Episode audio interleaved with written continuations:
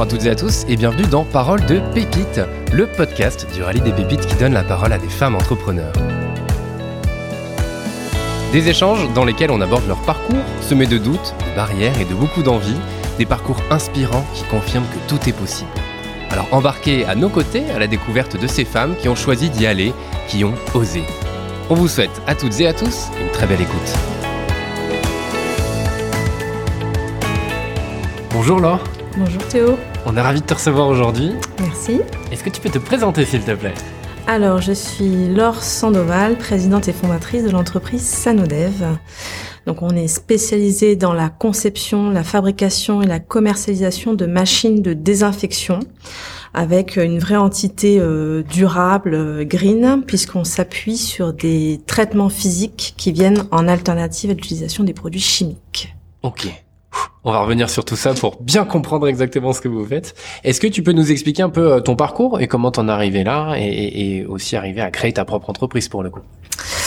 Alors moi j'ai commencé par un master en sciences et génie de l'environnement à Paris. Mhm. Ensuite j'ai voulu me professionnaliser en, en suivant une école d'ingénieur donc euh, qui est juste à proximité de, de mes bureaux actuels donc c'est l'ENSI l'ENSI. Donc je suis ingénieur en eau et génie de l'environnement. Ensuite, j'ai j'ai poursuivi par une formation entrepreneuriale à HEC. Et euh, je suis rentrée ensuite dans ce qu'on appelle un incubateur qui euh, accompagne en fait les, les, jeunes porteurs de projets à maturer leur projet et à créer leur entreprise. Donc en fait, moi, je, suis arrivée un petit peu dans, le, dans l'entrepreneuriat par euh, un peu par hasard. J'avais un projet d'étude qui consistait à développer un, une machine de désinfection des dasseries, ce qu'on appelle les dasseries, c'est les déchets médicaux. Mhm. Euh, et euh, par un système micro-ondes, en fait, on enlevait le risque infectieux que ces déchets peuvent générer et on les transformait en ordures ménagères. Et en fait, ce, ce projet, je l'ai présenté à un concours d'étudiants hein, qui s'appelait, euh, qui, qui, existe toujours d'ailleurs, hein, le concours Campus Entrepreneur. Et, euh, et en fait, bah, on a on a plutôt gagné le concours en fait. donc, derrière, c'est poser la question est-ce que est-ce qu'on poursuit sur quelque chose de concret? Et euh, donc de là, voilà. Après après mes études, j'ai repris ce, ce, projet qui a maturé. Je l'ai proposé à l'incubateur et ça a donné euh, ça a donné Sanodev qu'on a créé en 2013. Donc aujourd'hui, au, au début, j'étais seule et maintenant on est une quinzaine de collaborateurs. Ok, bravo. Qu'est-ce qui t'a donné envie de créer ce, alors ce projet, tu le disais, mais un projet d'école, mais c'est quand même déjà, il y avait un petit côté entrepreneurial dans tout ça. Comment ça t'est venu à, à l'esprit? Ça m'est venu, alors sûrement, euh, sûrement que j'avais déjà une, une, âme, je sais pas, une âme d'entrepreneur quelque part, euh, l'envie de, de, créer quelque chose, euh, d'être, euh, d'avoir une certaine liberté aussi professionnelle. Hein. Euh, et en faisant ce concours de, de création virtuelle hein, au départ d'entreprise, ça, voilà, ça, ça, ce qui m'a plu, c'est vraiment la, la diversité des métiers en fait quand on est chef d'entreprise même à mon à mon stade, hein, tout petit, toute petite, ben on touche à vraiment beaucoup de choses. Quoi. Donc euh, que ça soit la technique, mais le management, la comptabilité, euh, voilà, le fonctionnement global d'une entreprise, ça, ça, demande beaucoup de compétences que je n'avais pas du tout au, départ et que j'ai appris un petit peu sur le tas. Mmh. Et euh, bon voilà, d'où cette, cette formation HEC également. L'incubateur, à l'incubateur, j'ai reçu beaucoup de formations également. Et quand j'ai créé aussi, j'ai été accompagnée par le réseau Entreprendre. Je sais pas si euh, voilà ça c'est un réseau euh, qui est, qui est constitué de chefs d'entreprise qui aident des nouveaux euh, euh porteurs ou jeunes pousses, voilà, à, à, se lancer là-dedans et, et, à passer les méandres parce qu'il y en a beaucoup. euh, et donc euh, j'ai rencontré beaucoup de gens qui m'ont accompagné, qui m'accompagnent encore, parce qu'en fait, voilà, on est on est en, constamment en train de, de, de, de, répondre à des problématiques. On, on, on peut pas être compétent partout, donc euh, donc ça, ça permet de s'appuyer sur des sur des gens qui ont des spécificités, des compétences bien précises, et voilà, ça permet d'avancer plus plus sereinement, on va dire, et d'avoir un soutien moral. Euh, quasi permanent, on va dire. Qui est important aussi. Qui est important. quand on entreprend. Et, et tu te souviens de ce déclic, ce moment où tu te dis, euh, en fait, ce projet que j'ai présenté en école, mais ça va devenir ma boîte?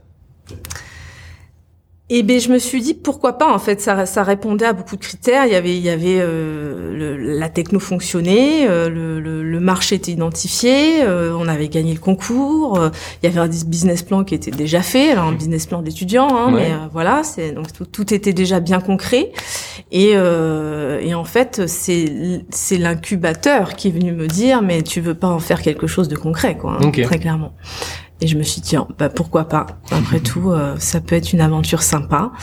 Ouais. Et c'est ce que j'ai fait. T'as réagi comment quand ils t'ont dit ça? C'était oui directement ou en fait, euh, oh, je vais peut-être. Non, c'était oui assez assez facilement parce que j'avais vraiment l'envie et, et, et l'incubateur est vraiment euh, un tremplin, un tremplin et en plus euh, une sécurité parce qu'on est on nous, on nous met des locaux à disposition, on est même euh, rémunéré mmh. pendant un an pour porter son propre projet, donc ça c'est quand même assez extraordinaire. Donc on prend pas énormément de risques en fait et mmh. on est on est jeune, on n'a pas encore beaucoup de beaucoup de besoins euh, financiers. Enfin, c'était le meilleur moment pour se lancer, quoi. Ok. Et un incubateur, vous étiez rémunéré pour le coup, parce que c'est pas toujours le cas? Alors oui, ouais. faut répondre à certains critères, mais ouais. effectivement, c'est la, la, région. Alors à l'époque, c'était la région Limousin. Ouais. Et maintenant, c'est, je suppose, Nouvelle-Aquitaine. Mm -hmm. Mais euh, oui, oui, pendant un an. Effectivement, donc assez confortable pour le coup. Pour ouais, je crois assez unique, même assez unique ouais. en, en, France en fait. Ouais. ok, et, euh, et, justement, comment se passe euh, le, le début quand tu entreprends euh, Tu parles d'accompagnement, mais j'imagine que toi, tu avais déjà bien le projet en tête. Alors, sur quels aspects euh, tu as pu être accompagné? Vous avez été accompagné pendant trois ans, c'est ça? Oui, je suis rentrée à l'incubateur en 2011 et euh, j'ai créé en 2013. Mm -hmm. Euh, et en fait, les aspects sont, on a un appui euh, technique, donc on a adossé un laboratoire de recherche pour maturer la techno parce que euh, elle n'était pas complètement finie, hein. et on a un accompagnement plus euh, plus business, donc études de marché, recherche de clients, euh, formation à la comptabilité, etc., qui sont qui sont voilà, quand on sort d'école d'ingénieur, on n'est pas du tout du tout du tout formé à ça, quoi. Donc ça a été vraiment une grande aide quoi. Ouais. Et c'est pour ça que tu as voulu faire HEC pendant un an? Pour aussi, compléter voilà, aussi ça a été cette... vraiment euh, pour pour pour compléter euh, ces lacunes en fait. Hein. J'ai mm -hmm. essayé de, de faire en sorte de me donner toutes les armes pour pour, pour me lancer au, au combat parce que c'est un peu un combat quand même euh, et pour me donner toutes les chances euh, de, de réussir. Quoi. Ouais. Un combat pourquoi? Pourquoi ce terme? Parce qu'au départ c'est pas c'est pas en fait quand on part de rien parce que c'est le cas, hein, quand on part de rien, vraiment d'une création brute, d'un système qui n'existe pas, d'une technologie innovante, euh, ça, ça n'existait pas en fait. C'est la, la, technologie, la première technologie qu'on a développée, parce qu'en plus on en a développé plusieurs derrière. Euh, bah ça prend du tout prend du temps en fait. Trouver ses premiers clients, il y a une rupture euh, de marché, d'innovation, on change les usages complètement, donc ça c'est pas évident. Il faut convaincre les clients que bah on faisait comme ça. Avant vous vous désinfectiez vos déchets euh, en les faisant collecter, en les incinérant. Bah non, maintenant vous allez les traiter chez vous et vous allez les envoyer aux ordures ménagères. Voilà, c'est des changements d'usage que, que, que que les gens étaient sont pas forcément prêts à, à changer tout de suite. Donc il faut il faut il faut les, les former, il faut leur présenter la technologie, il faut leur expliquer comment ça fonctionne, etc. Donc tout, tout ça prend énormément de temps. En même temps, il faut finir de développer euh, la technologie, la machine hein, qu'on va vendre. Donc ça, c'est relativement long et ça prend plusieurs années en fait. Ensuite, il y a se constituer une équipe parce qu'au début, j'étais un petit peu toute seule. Donc pour finir ma machine, je me suis appuyée sur sur mon ancienne école euh, d'ingénieur qui me prêtait ses labos, etc. On avait une convention, donc je, c'est moi qui bidouillais toute seule dans les labos pour essayer de, de faire marcher le, la machine.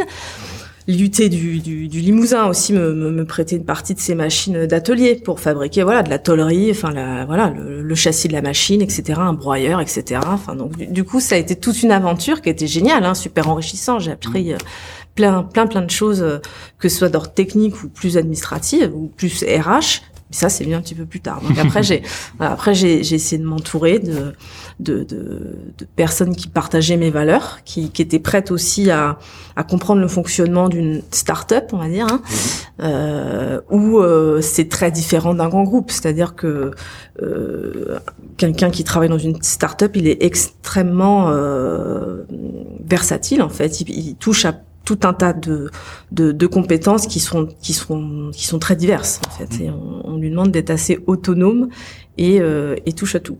Donc, ouais. euh, pas, ça ouais. correspond pas à tous les profils quoi. Effectivement et c'est ce que je ressens aussi dans, dans ton profil c'est qu'à la fois tu as créé une machine quand même, même plusieurs, j'imagine, développement de produits d'innovation. Donc, tu as tout ce côté ingénierie. Après, bah, tu es chef d'entreprise. Euh, et puis, ce côté commercial aussi, j'imagine au début. Enfin, c'est vraiment une multitude de casquettes euh, en partant de d'une machine que tu as créée. C'est ça, c'est ça. Et après, au fur et à mesure, bah, l'idée, c'était de, peut-être dupliquer la technologie pour d'autres applications, trouver d'autres types de traitements physiques qui répondaient toujours à ce, fil conducteur, hein, de, de, des traitements euh, qui reposent sur des sur, sur, sur de la physique, donc pas chimique, non rémanent, respectueux pour l'environnement, la santé, etc. Euh, et aujourd'hui, on, on, travaille dans tous les secteurs, dans l'agriculture, euh, dans l'agroalimentaire, le médical. Voilà, on désinfecte des pommes en alternative aux phytosanitaires on désherbe par micro-ondes, on, met des systèmes de traitement en agroalimentaire alternatifs au système de pasteurisation. Enfin bon, on, fait des, tas de choses euh, différentes. Euh. Effectivement. Est-ce que justement tu peux expliquer parce que quand tu parles de micro-ondes, moi j'imagine vraiment le micro-ondes qu'on a chez nous, mais je est-ce que c'est vraiment ça ou comment à quoi ça ressemble euh, justement? bah, en fait oui pour alors pour vulgariser la technologie c'est exactement ça. Hein. C'est comme le micro-ondes qu'on a à la maison. Donc euh, c'est un champ électromagnétique hein, qui, est, qui, est, qui, est, qui, est, dégagé dans une enceinte et nous on fait on fait la même chose pour désherber, c'est-à-dire que euh, le, le, champ électromagnétique est envoyé vers le sol, ça crée un échauffement des adventices qu'on appelle, c'est les mauvaises herbes, mhm. et donc ça, ça, ça crée leur mort en fait tout simplement, et ça cuit comme dans le, comme, comme dans le micro-ondes pour, pour vulgariser, c'est exactement le phénomène qui se passe. Ok. Et alors, euh, alors après tu vas nous expliquer au fur et à mesure les technologies, mais j'ai une question qui me vient en tête. Pourquoi être parti sur cet aspect environnemental T'en parlais justement.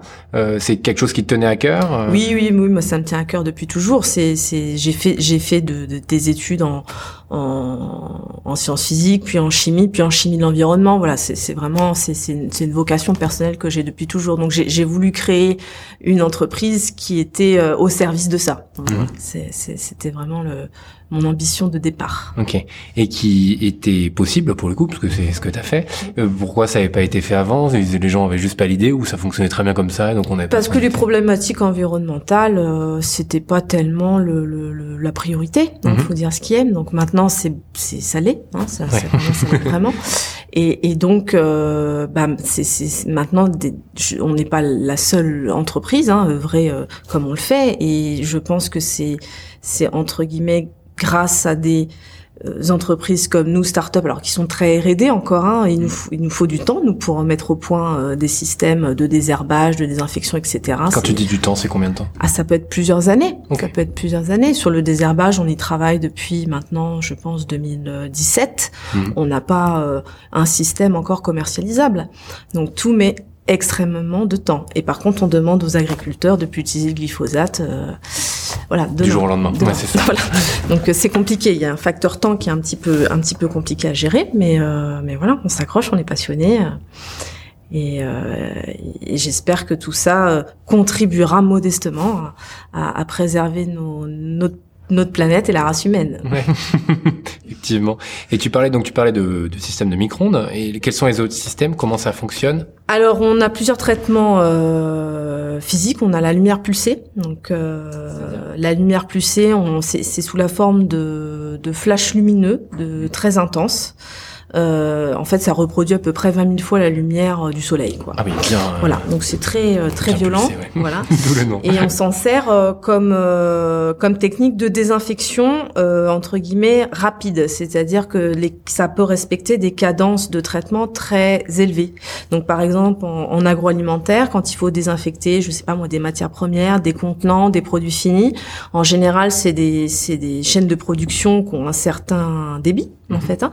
Et, et, pour respecter ce débit, eh ben, on est obligé d'installer des systèmes qui permettent de, de le respecter.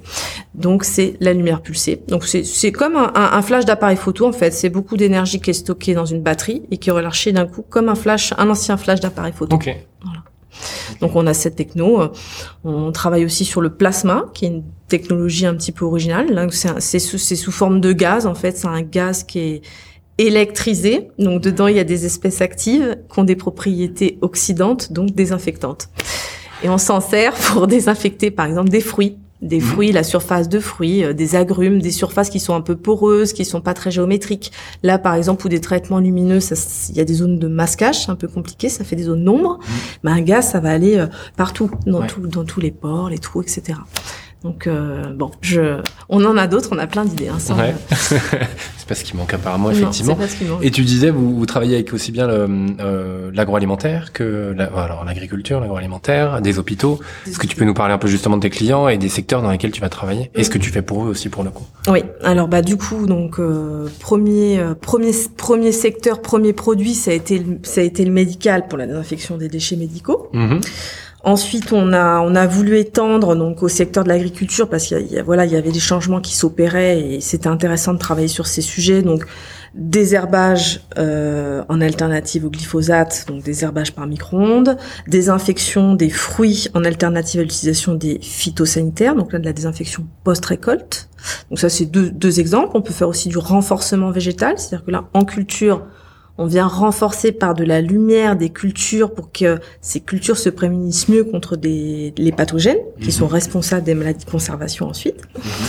Euh, agroalimentaire, bah là, c'est, on, inclut nos systèmes sur des chaînes de production existantes, donc on va désinfecter des matières premières, des contenants, des, des produits finis avant emballage, avant parquelage, avant qu'on les retrouve au supermarché, par exemple. Et médical, paramédical, c'est plus récent en fait, euh, parce que pendant en fait la crise sanitaire qu'on a rencontrée, on a été assez sollicité. Donc on, on est une entreprise spécialisée dans la désinfection, donc euh, euh, au début, on s'est retrouvé comme tout le monde un peu surpris par ce virus. Là, euh, on a fait un mois de chômage partiel, euh, on n'osait plus bouger, euh, voilà, etc. Et ensuite, très rapidement, en fait, on s'est dit il faut conserver quelque chose là-dedans. Enfin, la désinfection on connaît, les virus on connaît. bon, et on avait des pilotes de laboratoire chez nous de lumière pulsée, donc c'est vraiment des pilotes pour tester nos technologies sur les fruits, etc. Et on s'est dit bah tiens, on pourrait prêter ces pilotes qui qui en plus on avait vendu à des labos Mhm. mais qu'on ne pouvait pas livrer parce que ces labos en question étaient fermés à cause de la crise. Donc on s'est dit, bon, on va les prêter. Peut-être qu'il y a des gens qui veulent désinfecter des choses parce que le, le virus pouvait se transmettre par euh, contact de surface. Donc on s'est dit, voilà, les clés, les téléphones professionnels, euh, tout ce qui s'échange en fait entre les entre les personnes était potentiellement vecteur de contamination. Donc on a lancé dans les médias à qui voulait euh, gracieusement si quelqu'un avait besoin de, désinfecter des choses. Et en fait, bizarrement, des, structures d'aide à domicile se sont manifestées assez rapidement. Euh, voilà, c'est des, des, des, des, gens qui sont en contact de, de personnes fragiles, hein, des personnes âgées, qui manipulent des clés, les clés de leurs patients. Donc il y a constamment des échanges de clés. Donc elles passaient leur vie, en fait, je dis elles, hein, souvent des filles, à, à, nettoyer les clés avec des lingettes, donc ça leur prenait un temps fou. Donc on leur a prêté cette machine pour désinfecter toute la clé. Donc toute la journée, ça passait dans la machine pour désinfecter les clés, les téléphones professionnels, les, les clés des véhicules partagés, etc.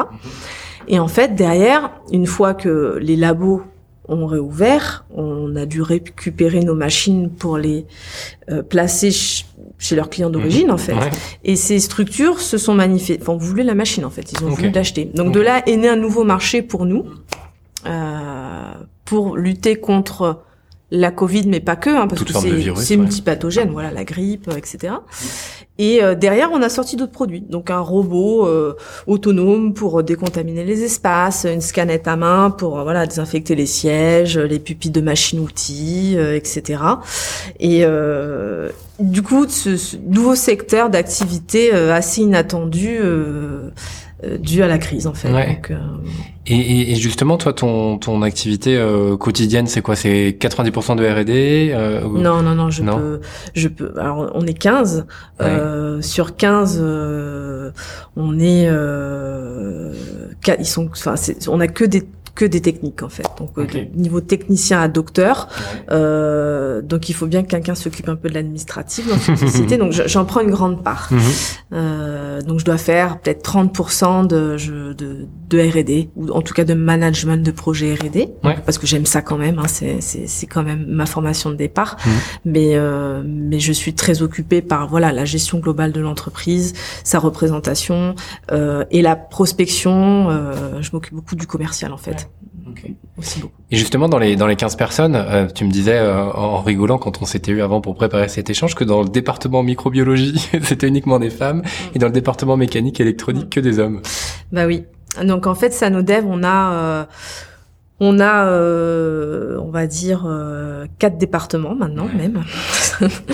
Donc on a un département euh, qui est le département d'origine, on va dire, hein, mécanique et électronique, parce qu'on fait des machines. Donc en fait, ça, ça a été les deux premiers départements qu'il a fallu créer pour fabriquer des machines. Donc là, ce n'était que masculin. Donc j'ai été longtemps la seule fille, la seule fille de, de Sanodev mais euh, j'étais contente, il hein, n'y avait pas de problème avec euh, avec mes, mes collaborateurs hommes.